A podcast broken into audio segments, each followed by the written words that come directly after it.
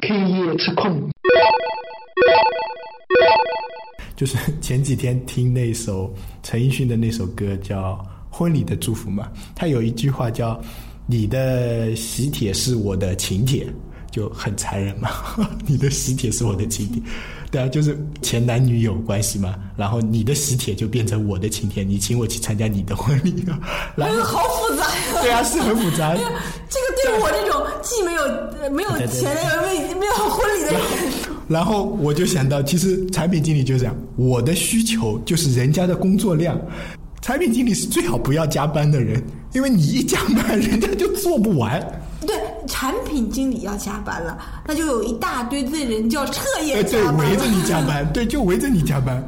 然后我的意思就是说，我们的需求永远是人家的工作量，所以你要把这个负面影响降到最低，人家才会心甘情愿帮你做事情。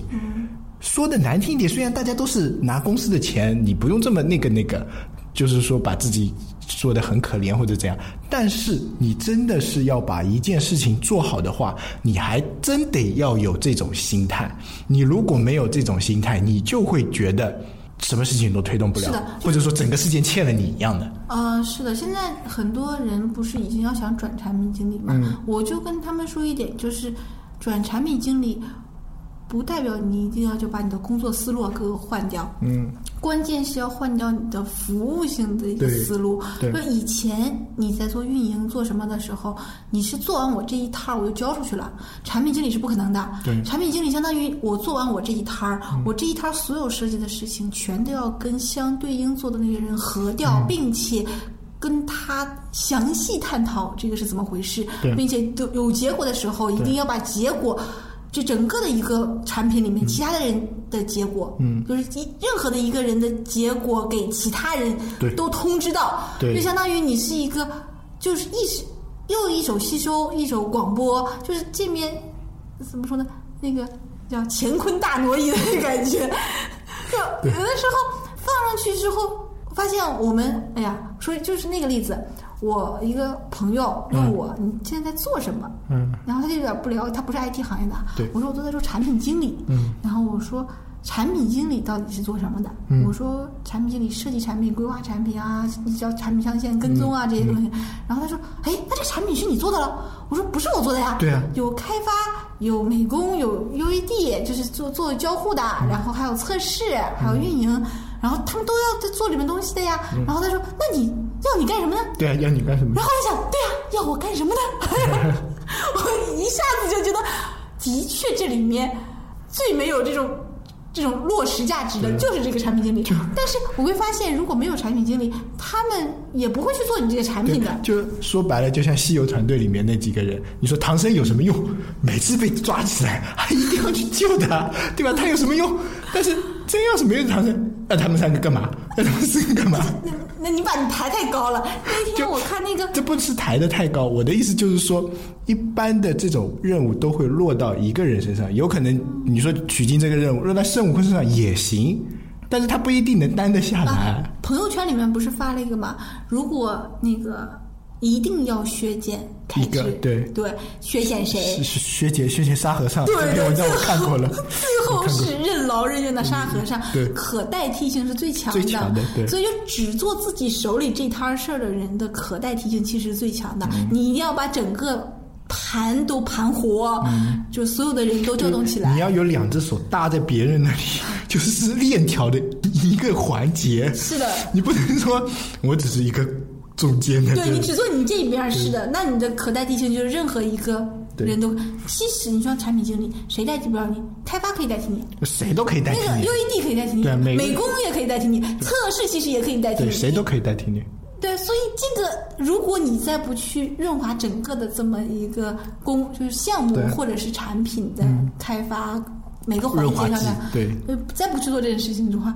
真的很容易就被人家代替了，要不是自己就跑到其他的对啊上面去了。就产品经理其实可替代性真的超级强，就你可以替代任何一个，就任何一个产品的其他产品经理。是啊。然后呢，别人也可以随意替代你。是，就是因为为什么经常有人说啊，产品这个东西谁都会设计的，谁都有想法的。对，人人都是产品啊经理，嘛。其实这个东西不错，嗯，但是呢，退到产品经理这个角度，嗯你会看到这句话是不对的。对，谁都做不了产品。是的，谁都做不了，就包括我们自己在做产品的，如果我们按自己的方法，也做不出一个产品来的。，合格的产品经理啊，网上有一张图的，就产品经理要各种能力，各种能力，各种能力，什么自我成长能力啊，技术能力，就技技术能力，所谓的画原型、做效果图、看代码啊什么这种啊，还有一种什么协调能力，还有一种什么呃什么产品的规划能力啊，我觉得这些能力都 OK，但是说白了，产产品经理啊，不是说你这个能力强，那个能力弱。只是只能说你要把这个和面团一样的，把这个整一个给揉起来，揉成一个面团。不管你哪一部分强，哪一部分弱，你只要能把这个面团揉的圆、揉的韧，那你就是 O OK 的一个产品经理。但但是很就是在这块儿揉的这时候，很多企业啊、领导啊，误以为产品经理是需求汇总，就是这两个啊经常会被，因为他提需求的时候就认为你是个接需求的人，嗯嗯嗯，然后他当做到产品跟他说产品的时候，如果你真的以一个接需求的人去做一个产品，你他你又会被他喷。他说：“你怎么没有一点想法呢？就光知道接领导的需求，你自己的想法在哪里？就是这种永远都是调和不了的。所以，当你知道一个领导的需求的时候，你会想他这个需求必须是从哪里出来的，就是一定要想他为什么会想到这个需求，而且这个需求跟你现在手里的东西是不是那么契合？嗯。然后，如果你想把它挡掉，一定要用一个很专业的方式挡掉，嗯。不能用那种就是脱没掉，或者是给他给他直接给别人做呀，或者是那种直接硬上啊。其实这些东西都不能完全解决问题的。是的，就是说回领导这个话题嘛，就是说，你如果是一个中层领导，你的任务是领导，就是真的是领导，就拉着大家做事情，就是在前面带头的那个人，就是带头的那个人是领导。产品经理呢，不是带头的那个人，我觉得产品经理是往往往是在后面推动的那个人，往往是后面的那个推动。你说他煽风点火也行，在旁边煽煽风点点火，就是那个人。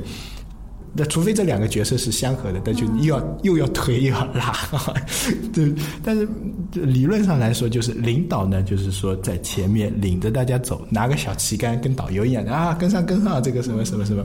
产品经理呢，就是。就是一般导游有两个嘛，一个走在最前面给你讲解，然后还有一个呢就在后面对 对，地陪在后在后面数数人数，嗯好，哎人数到了，哎哎你拉下来，快点上去快点，哎那个这不要不要不要自己浪费时间，哦你们的时间要什么什么什么什么。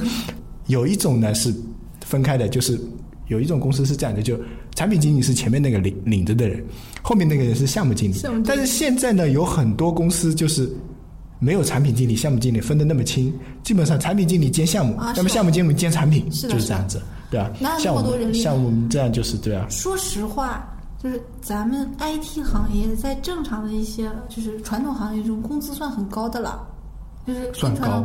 对，咱们都算成本高的，其实。对，就是按算单人工资，整个一个你开发一个产品所需要的就是人工费啊，嗯。比那个比正常的行业，就是正常的传统行业都要高，嗯高很多。已经我觉得跟金融这种高负债的行业都快都快齐平了啊。像有些公司的话，它是就是耗材损耗比较高，是的别人就觉得哎，你们做 IT 的嘛，一个电脑就行了，脑子里想想就 OK，基本上没有什么耗材，最多费点电嘛。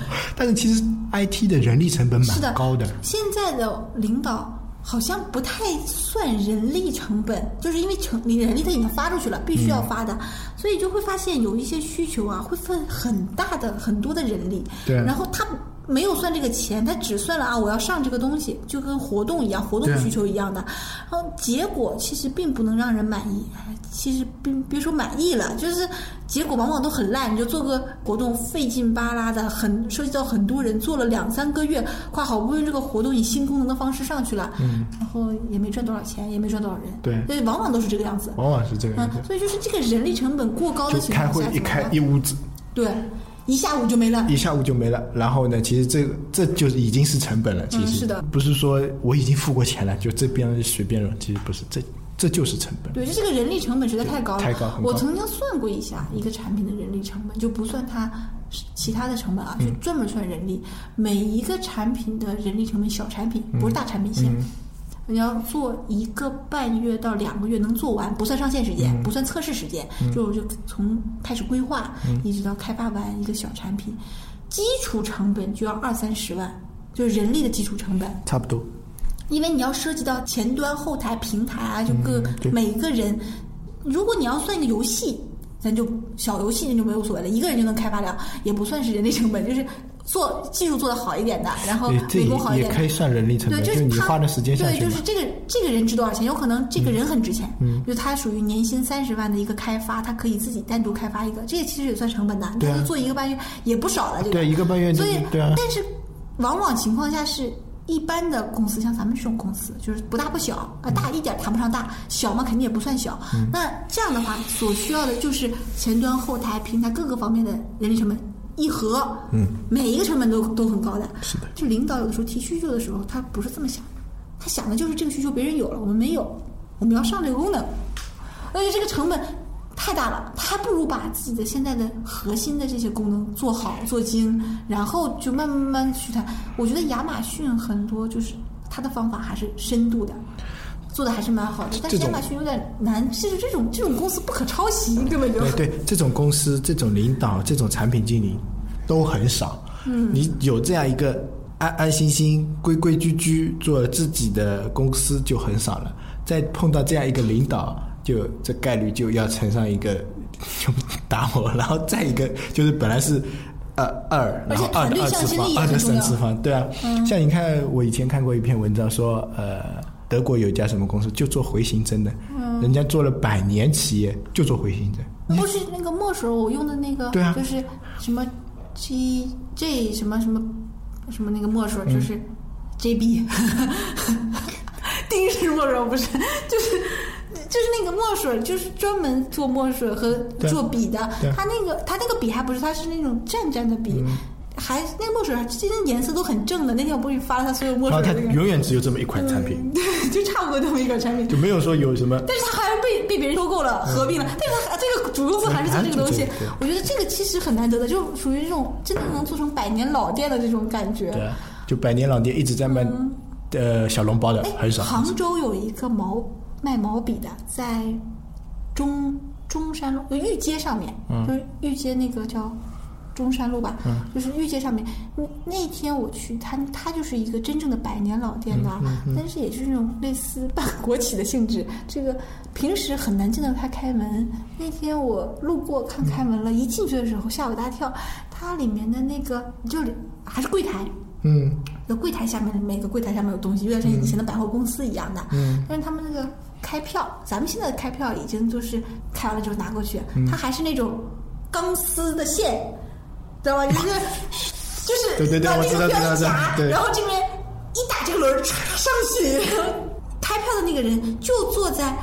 二楼的嗯正上方，就跟供官爷的像一样的那个位置，然后就是一开完了之后，咵轮儿上去，他开完了之后，咵轮儿下来，然后我就很吃惊，这个东西我很小的时候看到过，后来就再没有了。电视里面而且他在卖的一些主打产品是三十年前的老毛笔，嗯，就是这全都是多少十几、五十年前、五六十年前什么什么什么印章，什么那个印。